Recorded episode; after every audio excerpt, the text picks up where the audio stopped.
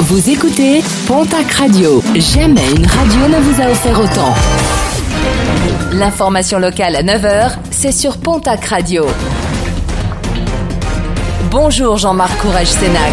Très belle matinée. Appel à la prudence dans les Pyrénées-Atlantiques. La direction départementale de la protection des populations met en garde contre des démarchages téléphoniques abusifs de la part de certains magasins éphémères d'ameublement. Des magasins qui invitent des couples à récupérer un cadeau pour mieux les tromper ensuite.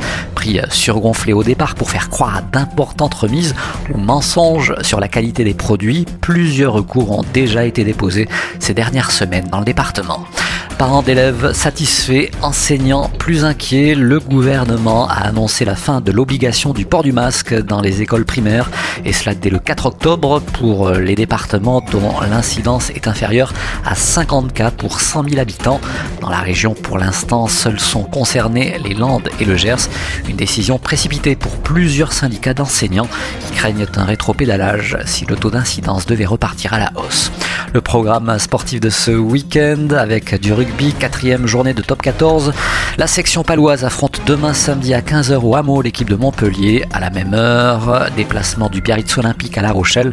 Le stade toulousain jouera dimanche à 21h et recevra l'équipe de Clermont. En Pro D2, place à la cinquième journée du championnat. Le stade montois devra confirmer son excellent début de saison en recevant Agen ce soir à 19h30. Déplacement à 20h45 de l'Aviron Bayonnais au FC Grenoble. En football Ligue 2, dixième journée, le Pau FC affronte ce soir à 21h l'équipe de Dunkerque. Lundi, le TFC recevra Caen. Toulouse, toujours leader au classement. Les footballeurs palois sont eux sixième au championnat. Et puis un rappel avec la tenue dès ce vendredi et jusqu'à dimanche de la traditionnelle foire aux côtelettes à Luce, une fête incontournable, l'occasion de mieux connaître l'activité agricole du Peytoy et des savoir-faire locaux.